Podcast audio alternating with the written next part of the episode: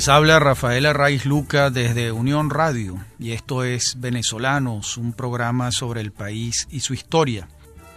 En nuestro programa anterior referíamos las peripecias y la biografía de Fray Mauro de Tobar en Venezuela y lo seguimos hacia su nuevo destino en Guatemala, en Chiapas. Entonces Chiapas era territorio de la Capitanía General de Guatemala y no de México como es hoy en día. Luego vamos a encontrar en la gobernación de Marcos Gedler y Calatayud, que también le tocan algunos enfrentamientos con Fray Mauro, porque Gedler y Calatayud mm, va a estar entre 1644 y 1649. Pero no se dirige directamente a Caracas, sino a Maracaibo, porque las incursiones piratas son cada vez más intensas y se requiere la construcción del fuerte de la Barra en la entrada del lago de Maracaibo, que pueda proteger a la ciudad que viene estando desprotegida de acuerdo con el número de incursiones piratas que han habido en, en esos años. A eso se dedica hasta que avanzan las construcciones de la barra de Maracaibo y Gedler y Calatayud finalmente llega a Caracas a gobernar desde la capital. En 1646, por su parte, vamos a encontrar a los jesuitas en Guayana. Recordemos que la primera obra educativa de los jesuitas en Venezuela va a ser el Colegio San Francisco Javier de Mérida en 1628. Y en 1646, desde Bogotá, se decide enviar a un grupo de sacerdotes para que estén haciendo trabajos de apostolado desde el fuerte de Santo Tomé de Guayana. Allí estuvieron hasta 1681, cuando dejaron la misión en manos de otros sacerdotes, de los capuchinos. La participación de los jesuitas en Venezuela, si se quiere, es tardía en relación con otras provincias de América. Y ya después, en 1767, son expulsados de América y van a regresar, en el caso venezolano, los jesuitas muchos años después, en 1916, cuando van a comenzar la preparación de la fundación del Colegio San Ignacio, que ocurrirá en la década de los años 20 en Caracas.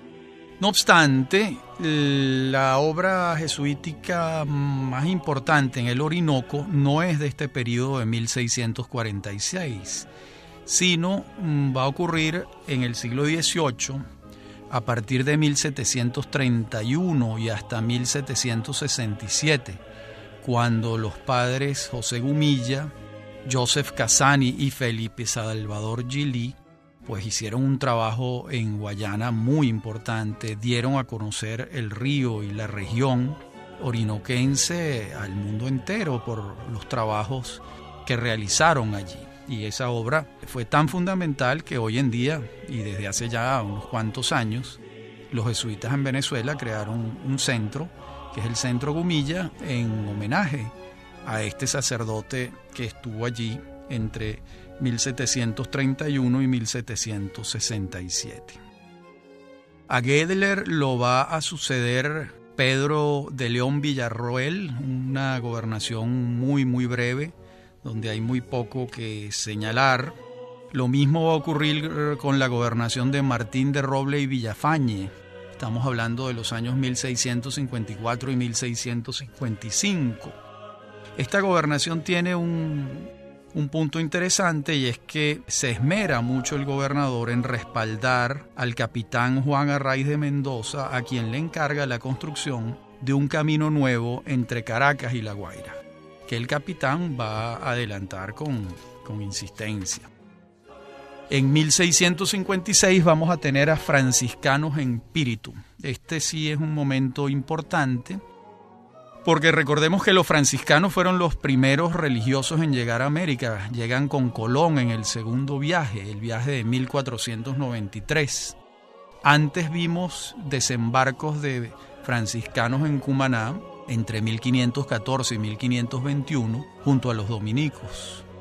Pero a esto que nos estamos refiriendo en 1656 es cuando se establecen en Píritu, en el oriente del país, y emprenden la evangelización no solo de Píritu, sino que a partir de Píritu desarrollan una tarea, si se quiere, intensa y hasta frenética de fundación de pueblos de indios que incluye prácticamente todo el oriente del país.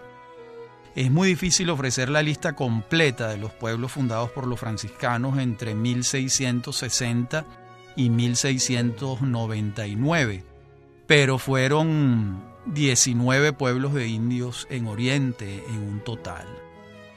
También en el Orinoco van a fundar pueblos entre 1715 y 1799.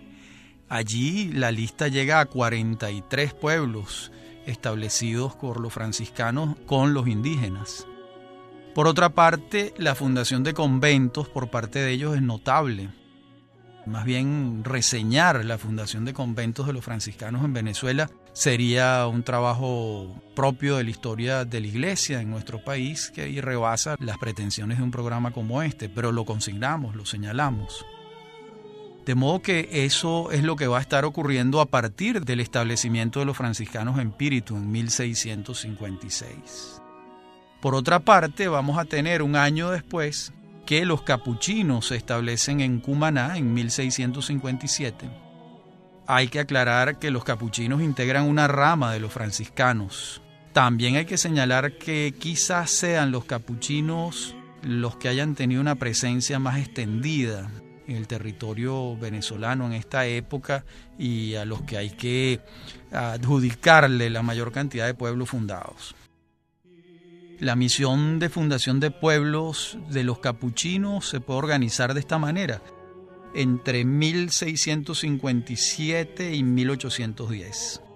Y están en los llanos de Caracas entre 1658 y 1818, entre Trinidad y Guayana entre 1686 y 1817 y en los alrededores de Maracaibo entre 1694 y 1818. Es difícil relacionar la cantidad de pueblos fundados por los capuchinos en Venezuela. De, en todo caso, mm, consignamos esa tarea y, ese, y ese afán tan persistente a lo largo de muchos años. A Pedro Torres y Toledo le toca gobernar entre 1658 y 1664. Y le toca nada más y nada menos que enfrentar la peste bubónica. Esa primera peste diezmó a la población entre 1658 y 1659. El número de fallecidos es muy difícil de precisar. Algunos cronistas hablan de 2.000, otros hablan de 8.000. Las cifras en ambos casos parecen abultadas porque Caracas entonces era una ciudad con muy poca cantidad de habitantes y realmente no tenemos cómo precisar la cifra. Pero lo que sí es cierto es que los fallecidos fueron muchísimos y dejaron a la ciudad desguarnecida y sobre todo a las haciendas cercanas también. Esto trajo como consecuencia que los piratas advirtieran esta situación y entraran a saco en las plantaciones. En particular los saqueos de los piratas fueron muy intensos en Chuao y en Ocumare. Por su parte, un pirata inglés llamado Cristóbal Mings se lleva un botín significativo de la ciudad de Coro, incluso robándose las cajas de la Real Hacienda en 1660 y todo ello como consecuencia de esta peste bubónica que diezmó no solo a Caracas, sino a muchas otras poblaciones del centro del país. Luego, para colmo, cuatro años después de la peste bubónica, ocurre una plaga de langosta que arrasa con los cultivos y esta vez la población queda al borde de una hambruna, porque la langosta no solo desoló casi todos los cultivos, sino que al trabajo de las langostas continuó un ejército de ratones voraces en cantidades, bueno, difíciles de imaginar, que además arruinaban los víveres que habían sobrevivido a esa primera catástrofe de la plaga de langosta. De modo que un nuevo factor a favor de los piratas ya no solo era la peste bubónica, sino la plaga de langostas que trajo también una epidemia o una infección de ratones que trajo como consecuencia algo muy muy parecido a la hambruna. Esta situación va a ocurrir muy particularmente en el Valle de Caracas y en los valles de Aragua. Entonces se escribieron unos versos que decían lo siguiente, aplaca, Señor, tu ira, tu justicia, tu rigor, dulce Jesús de mi vida, misericordia, Señor. Bueno, la gente verdaderamente estaba al borde de la desesperación con esta secuencia de calamidades. Primero los piratas en Maracaibo, después la peste bubónica, a la peste bubónica la sucede la plaga de langostas y a la desaparición de los cultivos lo sucede naturalmente asomarse por la ventana de la hambruna y además una situación también de luto colectivo y es que la peste bubónica se lleva la vida de un número considerable de habitantes en un porcentaje imposible de precisar al día de hoy, pero en una cantidad notable, de modo que la plaga de langostas no solo estaba afectando a unos cultivos, sino que estaba incidiendo todavía más en una situación de psicología colectiva de un pueblo muy, muy, muy precaria, muy severa.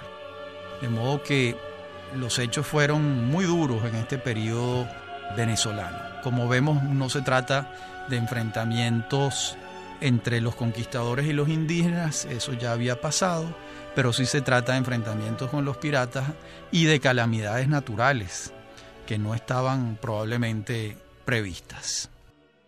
Vayamos entonces en la segunda parte del programa al fallecimiento de Felipe IV y a la asunción de Carlos II en 1665.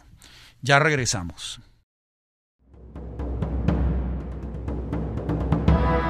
Con la muerte de Felipe IV se supone que debe asumir su hijo Carlos II, pero es un niño es un niño muy pequeño. Y hay un periodo de regencia por parte de su madre, Mariana de Austria. Ese periodo va a ocurrir entre 1665 y 1675, cuando sí asume propiamente Carlos II, a quien lo apodaban el hechizado, porque tenía una contextura raquítica y una inteligencia muy corta, por decirlo de la manera más elegante posible. Le atribuía el pueblo esa inteligencia de tan poca profundidad a unos hechizos diabólicos. Por supuesto, no había nada de esto, sino se trataba ya de una cantidad de cruces familiares en la familia real que producían estas regresiones y realmente la, la corta inteligencia del hechizado es más bien consanguínea que diabólica, que producto de un hechizo diabólico. Va a asumir entonces a los 15 años, después de 10 años de regencia de la madre. La madre se hace acompañar en esos 10 años por un asesor, que va a ser el jesuita Juan Everardo Nitar. Y también aparece en el panorama un hijo bastardo de Felipe IV, que será un personaje importante de la historia, Juan de Austria o Juan José de Austria, que reclamaba su preeminencia a pesar de ser un hijo bastardo de Felipe IV. Luego veremos cómo Carlos II, el hechizado, va a gobernar 25 años, entre 1675 y 1700. Entonces en su reinado lo auxiliarán el duque de Medinaceli, don Juan Francisco Tomás de la Cerda, y el conde de Oropesa, don Fernando Álvarez de Toledo. Y también eh, su hermano gobierna en una etapa como un valido de, de su hermano el rey, digamos así. Primero Carlos. II contrae nupcias con María Luisa de Orleans, Orleans. No puede procrear. Y eh, con su segunda esposa, Mariana de Neoburgo, tampoco procrea, de modo que se hace evidente que el monarca es infértil. Y eso trae como consecuencia que él sea el último de la dinastía de los Austrias o los Habsburgo. ¿Qué va a hacer Carlos II cuando se acerca la muerte temprana, porque muere muy joven? Él testa a favor de Felipe de Anjou, que era nieto de Luis XIV de Francia e hijo de su hermana María Teresa de Austria, la mayor de las hijas de su padre. Es así como comienza entonces la dinastía de los Borbones, después de la muerte de Carlos II el 1 de noviembre de 1700. A lo largo del periodo de Carlos II, el imperio español se va a acentuar su decadencia, su pérdida de dominios y de su pérdida de importancia. Esto debemos atribuírselo a una serie de factores históricos, pero también a la corta inteligencia de Carlos II el hechizado, quien muere de 39 años. Ese es a grandes rasgos su periodo. Cuando lleguemos a 1700 comienza la dinastía de los Borbones que en España hasta el sol de hoy continúa. Mientras tanto, vamos a encontrar a el temible pirata Olonés en Maracaibo en 1668. Este hombre se llamaba Juan David Nau y había nacido en Sables d'Olonne hacia 1630 y tenía el mote como buen pirata del Olonés. Los piratas con frecuencia tenían un, un alias. Llega a las Antillas como esclavo hacia 1650 logra recobrar su libertad y se asienta en la isla de la Tortuga, en el Caribe, no la venezolana, sino otra. Allí recibe respaldo y, e inicia sus primeras tropelías en Campeche, México. Después lo hallamos en Cuba. En Cuba en 1668 se ha enviado a una fragata española a capturarlo pero el francés, muy hábil, embosca la fragata, hace prisioneros a sus tripulantes y les va cortando la cabeza uno a uno, lo que va a contribuir a su fama de sanguinario y de temible pirata, que le valdrá una fama favorable entre sus pares, entre los piratas afines a él. Él regresa triunfante a la tortuga después de ese episodio y allí conoce a dos personas que han estado en la costa venezolana y le dicen que Maracaibo está desprotegida. Y él arma una escuadra de cerca de mil hombres en 1668 y decide asaltar a Maracaibo. Esto va a ocurrir, los habitantes logran huir hacia Gibraltar, él se mueve también hacia Gibraltar, se apodera de la pequeña urbe, pide rescate. Los habitantes no tenían que darle, entonces él decide decapitar a las autoridades y prenderle fuego a la ciudad. Regresa a Maracaibo y entonces pide rescate a los habitantes de Maracaibo que ya han regresado despavoridos de Gibraltar.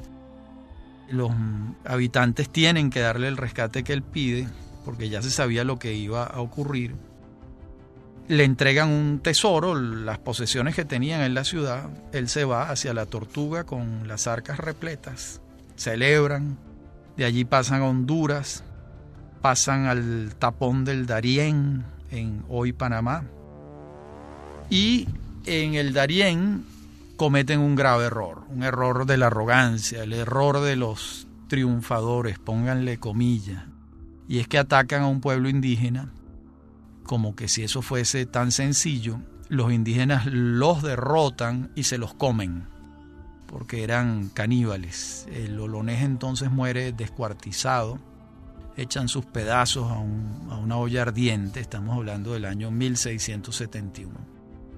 Y ustedes dirán, bueno, ¿y esto cómo se sabe?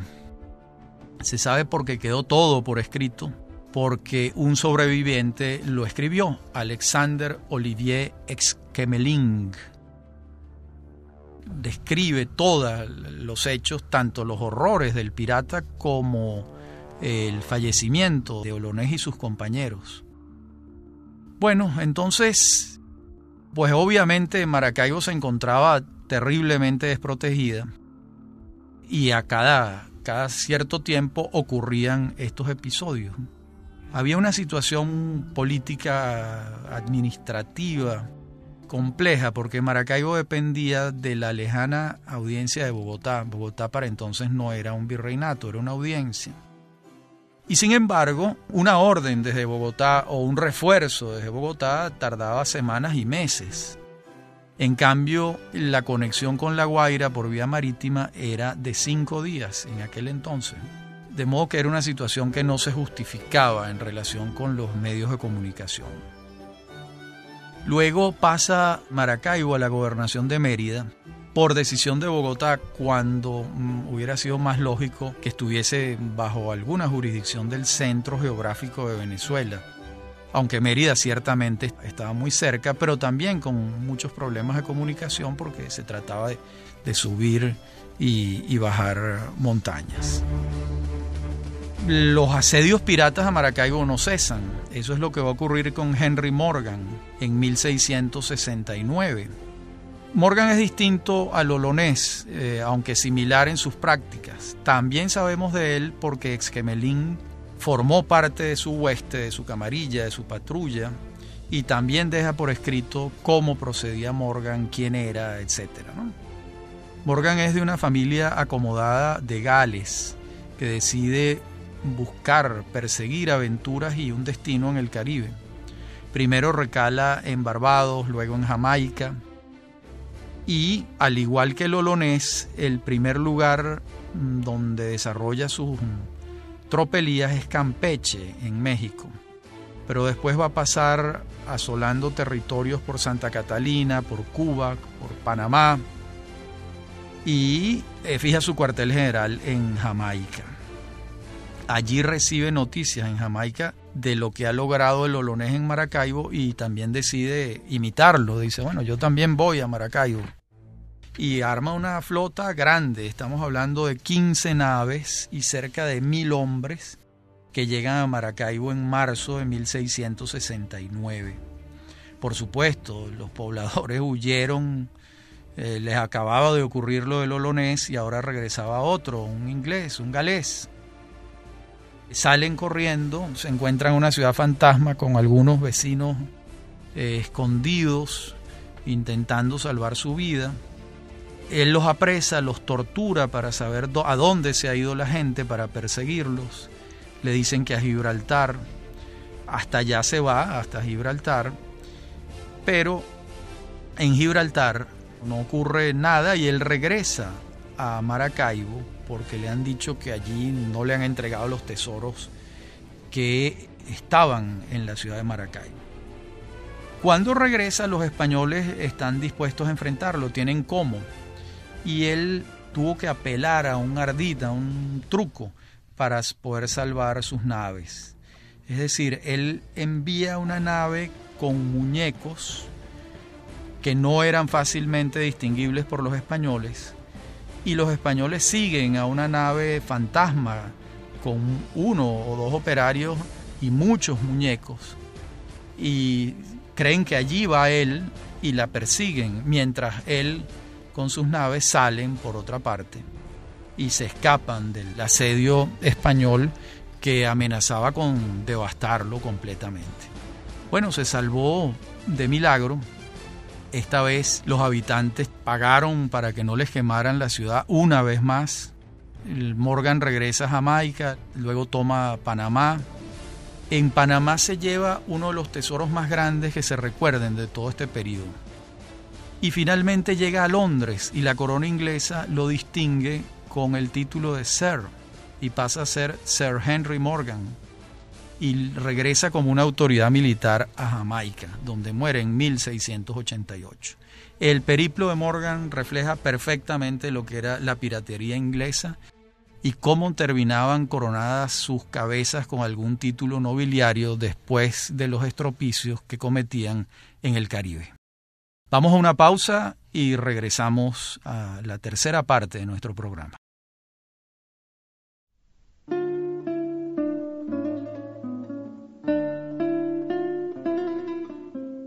Lo que referíamos antes del fallecimiento de Felipe IV, las tropelías de Olonés y de Henry Morgan en Maracaibo van a ocurrir durante la gobernación de Félix Garci González de León, a quien le siguen un juicio de residencia, como solía ocurrir al final de su periodo, porque cometió excesos con los indígenas descubiertos en ese juicio de residencia. El Consejo de Indias lo condena a 10 años de prisión en el Castillo del Morro, en Puerto Rico. No sabemos cuándo murió, pero consignamos el hecho para señalar una vez más que los juicios de residencia, cuando eran bien sustentados y cuando los delitos cometidos por la autoridad eran considerables y podían sustanciarse, eh, las consecuencias eran graves. Este señor pasó 10 años preso en el Castillo del Morro en Puerto Rico después de sus abusos contra los indígenas en Venezuela. Lo va a suceder Fernando de Villegas entre 1669 y 1673. A este hombre lo designa Mariana de Austria, la reina gobernante, ya que su hijo para esa fecha todavía no había asumido el mando como tal. Y le toca enfrentar el conocido tumulto de Carora, que ocurre en 1671 ¿Qué es el tumulto de Carora o el alzamiento de Carora? Pues allí ocurre un hecho extraño y es que el alcalde de la ciudad, Agustín Riera, mantenía unas relaciones muy hostiles, muy tirantes, muy violentas con los vecinos. Recordemos que estos alcaldes no eran electos por los vecinos, de modo que de ninguna manera se debían a los vecinos, y cuando los dominaba el mal humor o la intemperancia, como parece ocurrir con Agustín Riera, maltrataban a los vecinos porque ellos no les debían el nombramiento. Recordemos que los cargos del cabildo la corona los vendía para hacerse de fondos y las autoridades si no tenían la índole deseada pues cometían todo tipo de exageraciones y de exabruptos, como parece ser el caso de Agustín Riera. De modo que los vecinos, hartos de la actitud del, del alcalde, toman una decisión malhadada, pero la toman, y es que entran en su casa de noche y lo hacen preso. Pero este hombre se resiste enfáticamente se crea una refriega y termina muerto el alcalde. Bueno, a los, a los vecinos no le queda otro camino que tomar el poder del cabildo y alzarse. Han matado al alcalde. Pues esto es un caso insólito, no había ocurrido que nosotros sepamos. Al gobernador Villegas, que le entregan esta papa caliente, no le queda otra alternativa que armar un pequeño ejército en Caracas y dirigirse a Carora, a poner orden en lo que allí está ocurriendo. Al llegar a Carora, tiene que poner mano dura, hace presos a los insurrectos. Toma una decisión terrible y exagerada, y es que a los cabecillas los pasa por la horca, los, los ahorca, a los segundones de los cabecillas los sanciona y restablece la autoridad del cabildo. La verdad es que para que los vecinos hayan llegado a esta situación de hacer preso al alcalde, han debido estar desesperados, pero tuvieron la mala suerte de encontrar la resistencia feroz del alcalde y enlazarse en una batalla domiciliaria y terminan dándole muerte. Y las consecuencias fueron gravísimas para ellos. Si ellos no hubieran perdido la paciencia con el alcalde, pues hubiese ocurrido lo que sucedió en ocasiones anteriores, y es que reclaman ante la Real Audiencia de Santo Domingo. Esta hubiese respondido como había sucedido, pero se ve que la urgencia por eh, las relaciones tan tirantes entre Riera y, y los ciudadanos llevaron a una salida diferente. Bueno, cuando Villegas regresa a Caracas, sigue con el tema que ya tenía muchos años sobre la mesa de la necesidad de fortificar mejor el fuerte de La Guaira. porque los amagos de los piratas ya eran cada vez más frecuentes. En 1673 termina el periodo de Villegas y lo sucede Francisco Dávila Orejón. Francisco Dávila Orejón duró poco porque muere muy muy pronto. Él asume el 11 de septiembre y al año siguiente, el 13 de septiembre, en un año muere aquí en Caracas. Y entonces lo suceden los alcaldes del cabildo. Y aquí hay un caso muy interesante. Los alcaldes del Cabildo lo suceden de inmediato, que son Pedro Jaspe de Montenegro y Diego Fernández de Araujo, hasta el primero de enero de 1675. Recordemos que los alcaldes eran los llamados alcaldes cadañeros, que se elegían todos los años en enero, por eso se llamaban cadañeros, cada año. Ese enero de 1675 son electos Manuel Felipe de Tobar y Domingo Galindo y Sayas como alcaldes ordinarios. Pero unas semanas después se presenta Juan de Padilla con el título de gobernador expedido por la Real Audiencia de Santo Domingo. ¿Y qué hacen Tobar y Galindo? Desconocen el título e invocan la cédula real de 1560. Esa cédula decía que las faltas del gobernador las suplían los alcaldes, no un gobernador interino enviado por la Real Audiencia de Santo Domingo. Al menos eso eran lo que ellos creían. Bueno, se crea una situación jurídica que supone un pronunciamiento de la corona y se envía un procurador ante el rey y el rey expide una nueva cédula el 18 de septiembre de 1676. Esta cédula ratifica la de 1560. Entonces Así fue como quedó absolutamente establecido que las faltas permanentes de los gobernadores las cubrían los alcaldes ordinarios, que no procedía el nombramiento de un gobernador interino por parte de la Real Audiencia, que debía esperarse el nombramiento definitivo de un gobernador por parte de la corona. Esto trajo unas consecuencias muy interesantes porque Tobar y Galindo eran criollos, habitantes de la ciudad, y conocían sus problemas, muy, muy bien conocidos. A su vez tenían unas relaciones bastante buenas con el obispo de entonces, Antonio González de Acuña, quien fue un, obispo benefactor, constructor. González de Acuña se empeña en construir un acueducto y lo logra y a su vez es el obispo, y por esto tiene una participación histórica importante, es el obispo que funda el seminario de Santa Rosa de Lima en Caracas, que abre sus puertas el 30 de septiembre de 1673 y que va a ser la semilla de la futura Universidad de Caracas que va a abrir sus puertas en 1725 unos cuantos años después, unos 50 años después más o menos, cincuenta y tantos años después.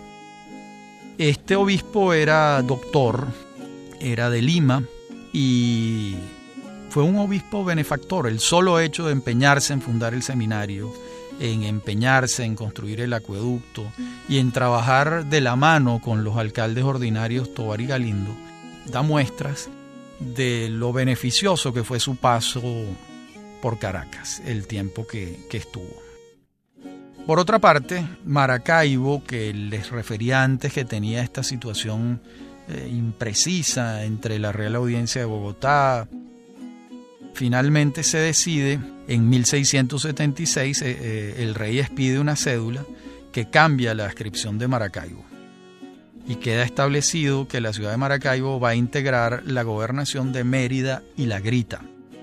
Sobre la base de un argumento de la Real Audiencia de Bogotá, según la cual esta ciudad, Maracaibo, esta ciudad lacustre, estaría mejor protegida si se ascribía a una gobernación dependiente de Bogotá.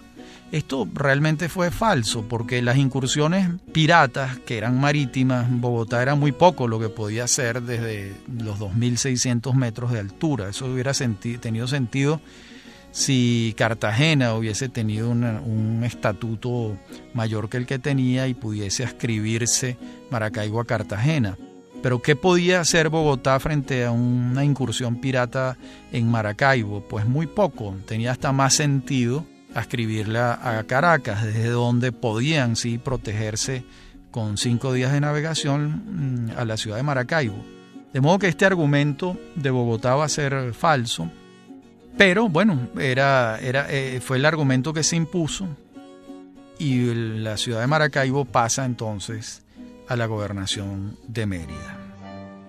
En 1677, Pedro Ruiz de Arguinzones y Nuño de Freitas sustituye a los alcaldes Tobar y Galindo. Mientras tanto, el pirata francés Mantenón va a arrasar con la Asunción. Estamos hablando de 1677 cuando ocurrirá esa incursión de Charles François de Angen, el marqués de Mantenón, que asalta la isla de Margarita con 500 hombres en enero de 1677. Avanza hasta la Asunción, quema la ciudad y esto fue lo que hizo evidente para los asuntinos la necesidad de construir un fuerte que resguardara la ciudad y por eso se construye el castillo de Santa Rosa en la Asunción hoy en día completamente en pie, muchos años después, fue el lugar de reclusión de Luisa Cáceres de Arismendi. Mantenón no era propiamente un pirata en los términos ingleses, sino un corsario en los términos franceses. Más bien, después Francia le pide que combata la piratería en el Caribe y lo destina a Martinica, donde él se dedica al cultivo del azúcar y llegó a ser uno de los hombres más ricos del Caribe con el cultivo de la caña de azúcar en Martinica. Él pasa de pirata a autoridad y de autoridad a agricultor o a empresario de la caña de azúcar. Vemos todo esto con claridad en el sentido de que la recurrencia de los ataques piratas y corsarios era una fuente de preocupación muy grande para la corona española y tenían muy escasos recursos y posibilidades de construir fuertes en las ciudades costeras, de modo que esa es la situación que va a enfrentar el nuevo gobernador, Francisco de Alberró, de quien hablaremos en la próxima parte del programa. Ya regresamos.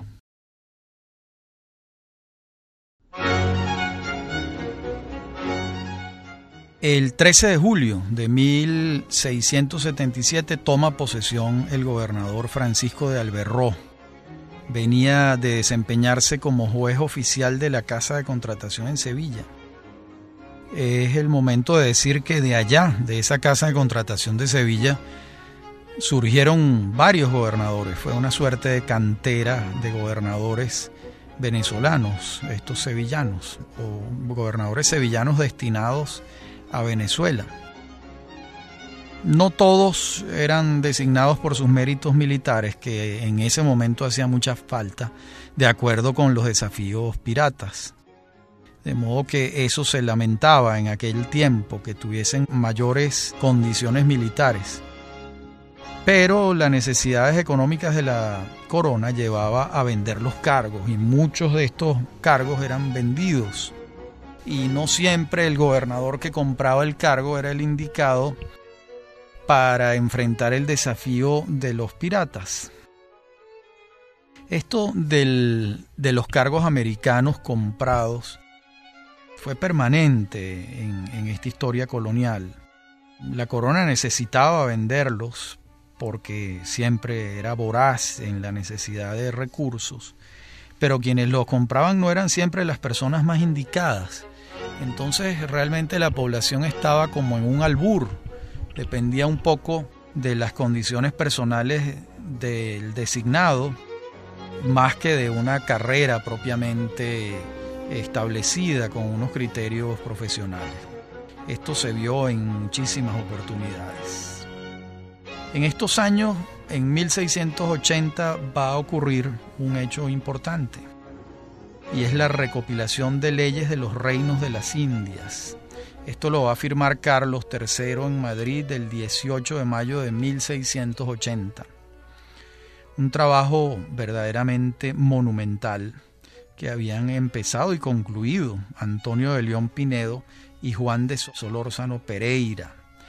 Se titula exactamente La recopilación de leyes de los reinos de las Indias. Estamos hablando de cuatro tomos y nueve libros continentes de 6.385 leyes, sancionadas a lo largo de casi dos siglos en América y Filipinas. ¿De qué versaban estos libros? ¿A qué se referían? ¿Qué normaban? Pues la Santa Fe Católica, habían leyes, habían provisiones, habían cédulas, habían ordenanzas. Se establecía el dominio y jurisdicción real de las Indias. Se establecían los parámetros de los descubrimientos, los términos y la división y agregación de las gobernaciones se establecían las prescripciones acerca de los indios, de los pesquisidores, de los jueces de comisión, de las contadurías de cuentas, de los ministros, las pautas de la Real Audiencia, de la Casa de Contratación de Sevilla, en fin, todo. Recordemos que el derecho indiano era casuístico, es decir, eh, se basaba en casos, en particularidades. En este sentido podemos afirmar que era asistemático. ¿En, qué sentido? En que no parte de una arquitectura inicial jurídica, sino que va resolviendo situaciones a medida que se van presentando. El paraguas inicial es muy amplio y el gran grueso de las leyes de India, su origen es el caso, por eso se refiere a un derecho indiano casuístico atendía a los indígenas con basamento moral y religioso. Bueno, esto ya es antiguo, a partir de Bartolomé de las Casas viene ocurriendo. Lo interesante es que las leyes ya lo consagran en un cuerpo legal. En buena medida también las leyes de India tenían abrigaban, respaldaban todo el propósito evangelizador de España en América. Bueno, esta es una recopilación, además, hay que, no, estamos hablando de que la recopilación de leyes de los reinos de India se trate de una arquitectura particular, no, es una recopilación de lo que ya está allí. Por eso la naturaleza de, de toda esta documentación, de estas 6.385 leyes, es asistemática. ¿no? Esto no quiere decir que, que, no, que no sirvieran, todo lo contrario, lo que quiere decir es que era casuística. Eso va a ocurrir en 1680. Aunque la cédula real autorizando la publicación de este gigantesco estoraque es de 1681. Vamos de nuevo a encontrar entre 1678 y 1680 a los piratas en Maracaibo y en La Guaira y en un lugar a donde nunca habían llegado, Trujillo y esto es muy curioso porque se trata de una incursión que va bastante más allá de la costa. La ciudad de Trujillo estaba lejos, está lejos de la costa y en montañas y hasta allá llegaron unos piratas, unos corsarios franceses. Eh, por cierto, estos ataques de los corsarios franceses tenían todo el respaldo del Estado francés de la época. De hecho, una nave una flota formada por mil hombres y doce naves que se dirigían a las costas venezolanas en Calla, en el archipiélago de las aves. Y bueno, eso fue un desastre para ellos. Encallaron allí, no advirtieron en la noche el archipiélago y, perdieron ocho naves. Apenas se salvan cuatro del naufragio. Francia, empeñada, eh, ordena otra expedición. Esta vez va a estar al frente de la expedición Francisco Gramont de la Motte, quien arma una escuadra que entonces se calificó de temible, integrada por casi mil bucaneros y otras doce naves. Toman Maracaibo, encuentran de nuevo la ciudad abandonada, pasan a Gibraltar, tampoco encuentran botín y es entonces cuando deciden ir tierra adentro y llegan hasta Trujillo. Eh, por supuesto, la noticia de que venían los piratas llega a Trujillo y todos los habitantes del pueblo se van. Los franceses entran en cólera y le prenden fuego a toda la ciudad. Estamos hablando de 1678. Se van decepcionados, navegan hacia Cuba y queda ese hecho extrañísimo. Es la primera vez que la penetración de los piratas alcanza hasta tierra adentro, hasta la ciudad de Trujillo. Las aventuras de Gramón en el Caribe continuarán, en la Blanquilla, en los Roques, va a desembarcar en Macuto, pero toda esta peripecia de Gramón la vamos a continuar en nuestro próximo programa. Eh, ha sido un placer hablar para ustedes, soy Rafael Arraiz Luca, me acompaña en la producción Mary Sosa y en la dirección técnica está Víctor Hugo Rodríguez y Fernando Camacho. Un saludo para todos y hasta la semana que viene.